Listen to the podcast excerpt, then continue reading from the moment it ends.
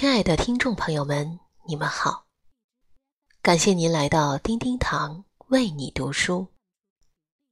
今天我们要分享的是马德老师的原创作品《无耻是一种病》。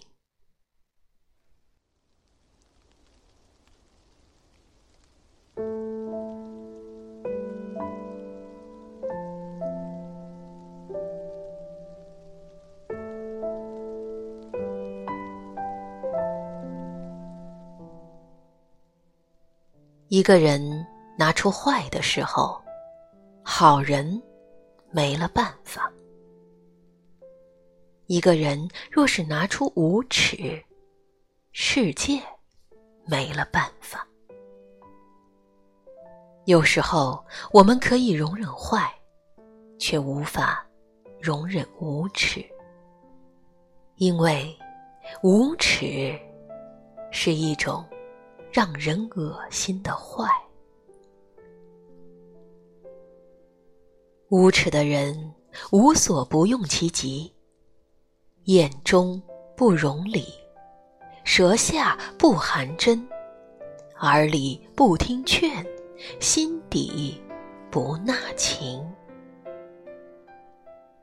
你跟无耻的人讲道理，就好像跟卑鄙动感情一样。是难以想象的。他们可以颠倒是非，混淆黑白，指鹿为马，胡搅蛮缠。他们否定自我之外的一切，损人利己，甚至损人不利己。无耻的人只有搞乱了别人，方觉得安妥了自己。无耻是一种病。无耻的人从来意识不到自己的无耻，才是最大的无耻。他们以病态的方式搅扰着社会秩序中的真，挑战着人性中的善，破坏着世间的美。他们喜欢这个世界，因为自己而乱了方寸，惊了神色，动了肝火。当这个世界成为一滩浑水的时候，无耻的人闪身一隅，暗自偷着乐。无耻是无耻者以最流氓的方式给这个世界的回答。人可以不高尚，但绝不可以无耻。一个人无耻了，伤害的是一帮人对这个世界的信心。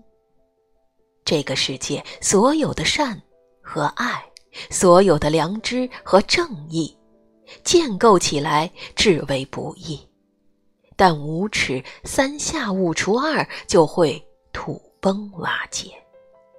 可见无耻有多么强大的杀伤力。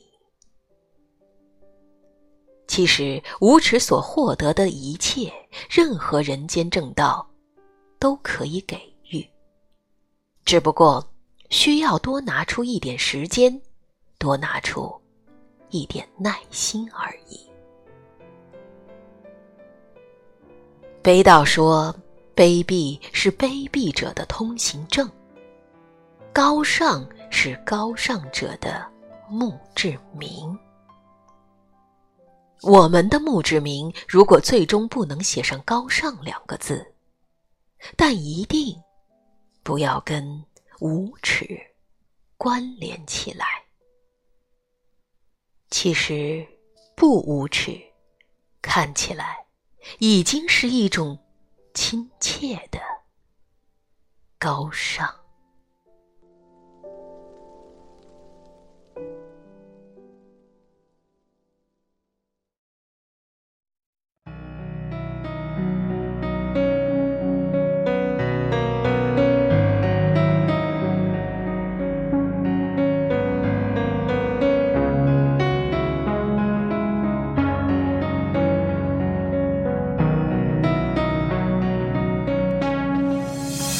简单点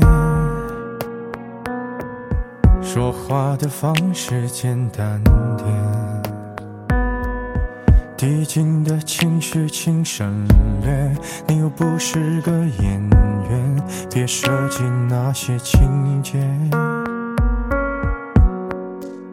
没意见，我只想看看你怎么演。你难过的太表面，像没天赋的演员，观众一眼能看见。该配合你演出的我演视而不见，再逼一个最爱你的人即兴表演。什么时候开始收起了底线？顺应时代的改变，看那些拙劣的表演。可你曾经那么爱我，干嘛演出细节？我该变成什么样子才能延缓厌倦？原来当爱放下防备后的这些那些，才是考验。意见，你想怎样我都随便。你演技也有限，又不用说感言，分开就平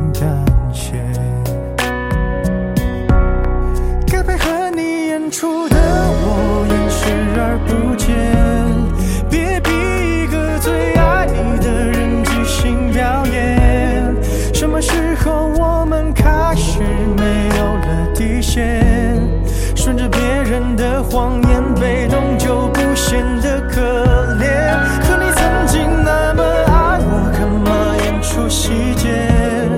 我该变成什么样子才能配合出演？原来当爱放下防备后的这些那些，都有个期限。其实台下的观众就我一出你有点不舍。场景也习惯我们来回拉扯，还计较着什么？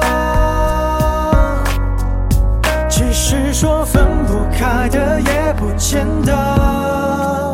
其实感情最怕的就是拖着，越演到中场戏越哭不出了，是否还值得？